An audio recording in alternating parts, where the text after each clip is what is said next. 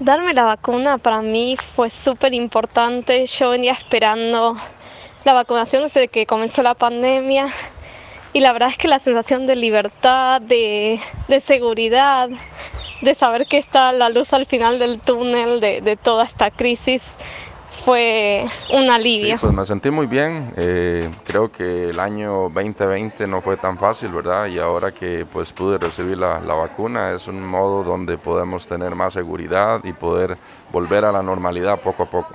Es bien pues para todos, ¿no? la vacuna. Y ahorita que es están inyectando gratis, pues qué.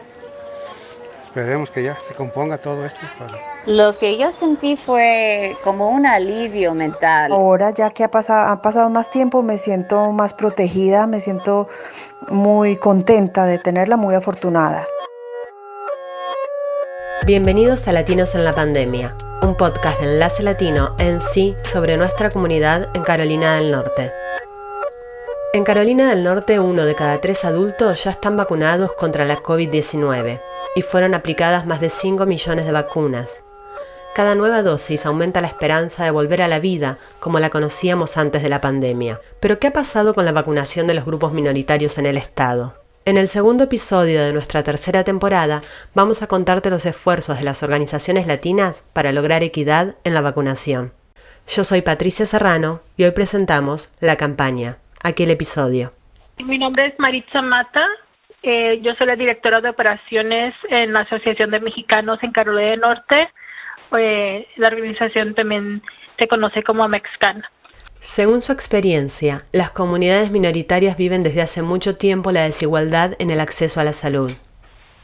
Sí, nosotros entendemos las, las barreras que, que este tiene la comunidad latina para recibir los mismos servicios que el resto de la comunidad, como la barrera de idioma, la barrera de la cultura. Por eso no esperaba que el coronavirus fuera la excepción. Tampoco esperaba que el proceso de vacunación fuera equitativo.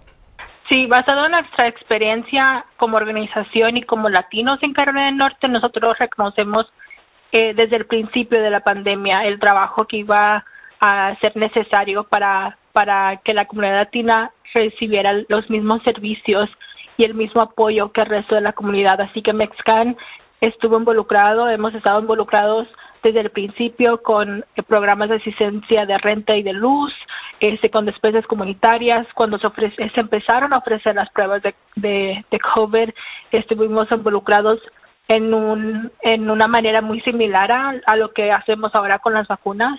Se empezó con las pruebas, así que eh, la continuación de, de apoyo y de servicios a la comunidad empezó desde el principio y pues eh, vimos la necesidad de continuar ese ese apoyo este ahora en diciembre del año pasado y en enero, en enero cuando se, se iniciaron las primeras vacunas aquí en Carolina del Norte. Como Amexcan, muchas otras organizaciones latinas han estado desde el principio de la pandemia esforzándose por informar y atender a la comunidad latina.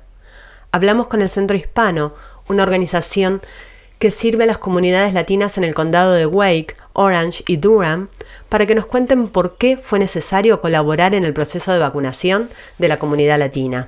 Soy Firela Horna, soy la líder de alcance de la comunidad latina para el proyecto de COVID-19. Cuando el Estado compartió con nosotros las estadísticas del número de latinos que habían recibido la vacuna, eh, supimos entonces que teníamos que continuar haciendo el trabajo que estábamos haciendo eh, cuando hacíamos el, lo de las pruebas, de llegar a, la comunidad para que puedan recibir la prueba de COVID. el latino compone como de 9% de la población del, de Carolina del Norte, creo que estamos hasta 10 ahora mismo, y entonces solamente un 2% había sido vacunado. Entonces eh, era necesario que colaboráramos con organizaciones para que pudiéramos ayudar a la comunidad a tener acceso a la vacuna. Fiorella se refiere a los primeros meses de la campaña de vacunación, cuando conseguir un turno para vacunarse era muy difícil y los grupos que podían acceder a la vacuna estaban limitados. Es importante recordar que la comunidad latina fue una de las más afectadas por la pandemia. En el verano del 2020, los casos de COVID entre los latinos llegaban al 42%, y el acceso a la vacuna era bajo. Por quizás no conocer el sistema de salud en los Estados Unidos o por no tener acceso a tecnología o no saber cómo navegar a veces los las páginas web del, gobierno que son complejos ah, o si no hablan el idioma o simplemente no tienen tiempo por el trabajo. Para superar esas barreras que limitaban el acceso a la vacuna, el Centro Hispano comenzó a organizar campañas. Este tipo eh, de barreras entonces les limitaba ese acceso, entonces nosotros tratamos de crear varias maneras de llegar a ellos, ya sea en persona, por la línea de vacunación y también llevando la unidad móvil a la comunidad o colaborando para hacer eventos de vacunación un poquito más tarde en el día para que así cuando salgan del trabajo puedan llegar a ellos. La idea era que la comunidad agendara su cita y se vacunara con las organizaciones que ya conoce y en las que confía, donde sabe que van a hablar español, donde no teme por su estatus migratorio. Así que esto ha sido el, trabajo que hemos hecho porque entendemos que nuestra comunidad eh, tiene ciertas barreras o desafíos. Algunas personas por su estatus de ciudadanía en, el país quizás tienen temor. De esta manera pueden ellos recibir la vacuna con una organización que pueden confiar y que podamos así asegurar que sea eh, accesible. En el oeste de Carolina del Norte también fueron las organizaciones comunitarias las que hicieron un esfuerzo muy grande para que latinos y latinas se vacunaran. Me llamo Mariela Solano, soy la directora de Acceso a Salud y Programas de Equidad del Western Carolina Medical Society o la Sociedad Médica del Oeste de Carolina del Norte la sociedad médica se puso en contacto con voluntarios y ONGs y hasta ahora ya organizaron más de seis eventos de vacunación específicos para la comunidad latina. Lo que nosotros eh, comenzamos a ver es que había una gran necesidad de vacunar a ciertos grupos de personas, entre ellos nosotros los latinos, y estábamos pensando en la manera mejor para que ellos tuvieran acceso a la vacuna. Entonces se nos eh, prendió el bombillo, por decirlo así, de ir a las comunidades y llevar las vacunas. Es decir, ir a los barrios donde viven en su mayoría personas de la comunidad latina. Esta estrategia les permitió vacunar en cada evento a casi 100 personas.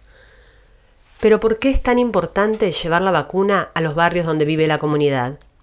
Mariela Solano explica que de esa forma se quita la barrera de no acudir al lugar de vacunación por no contar con licencia de conducir, o por tener miedo de no entender el idioma.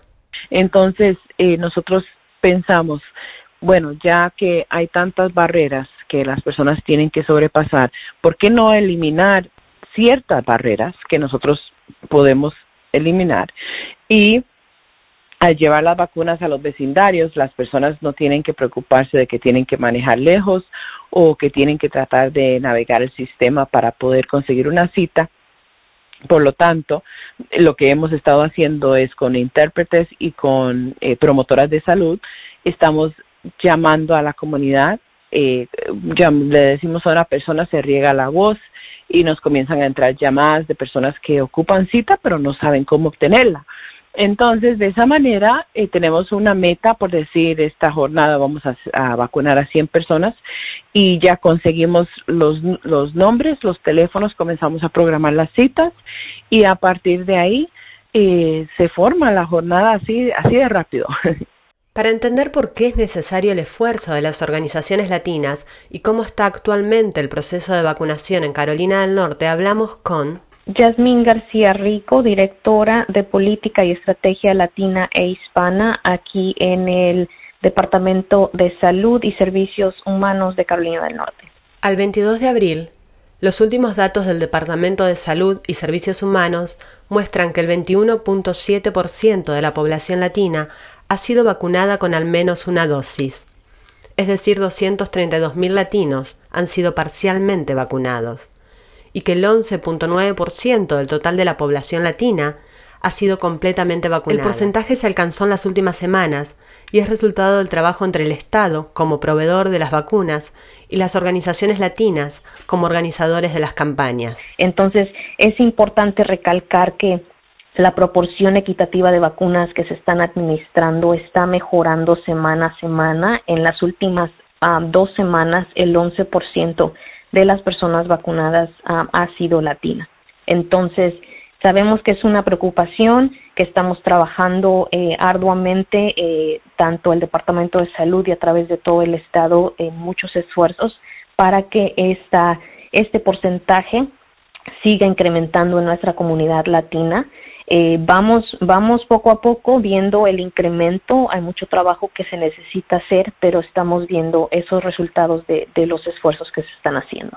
Sin embargo, gran parte de la comunidad no ha sido vacunada, pero la buena noticia es que ya hay vacunas disponibles para todos, aunque algunas personas tienen miedo a vacunarse. Yo lo que le diría a la comunidad latina de la importancia de la vacuna es que es nuestra única herramienta para eh, poder controlar esta pandemia, para poder regresar a la gente que queremos, a los lugares que queremos de una manera segura, para protegernos a nosotros y a nuestros familiares y nos va a ayudar a prevenir las hospitalizaciones y la muerte. Entonces sabemos que como comunidad latina nosotros fuimos mayormente impactados por esta pandemia, eh, pero ahorita tenemos la oportunidad de protegernos, tenemos la oportunidad de obtener esta vacuna gratuitamente para todos los que viven en este país de Estados Unidos de 16 años o más. Como dice Yasmín, las vacunas han demostrado bajar las hospitalizaciones y evitar las muertes, pero la comunidad puede tener preocupaciones más arraigadas, por ejemplo el miedo de no contar con documentos. En este punto, Yasmín recuerda que no importa su estatus migratorio, no importa que no tenga eh, seguro médico, todos son elegibles para obtener la vacuna. Tenemos suficientes vacunas aquí en nuestro estado y es muy importante que nos protejamos para poder regresar a, estar en familia de una manera segura y dejar de, preocuparnos eh, de lo que es eh, todo esto que hemos vivido a través del último año.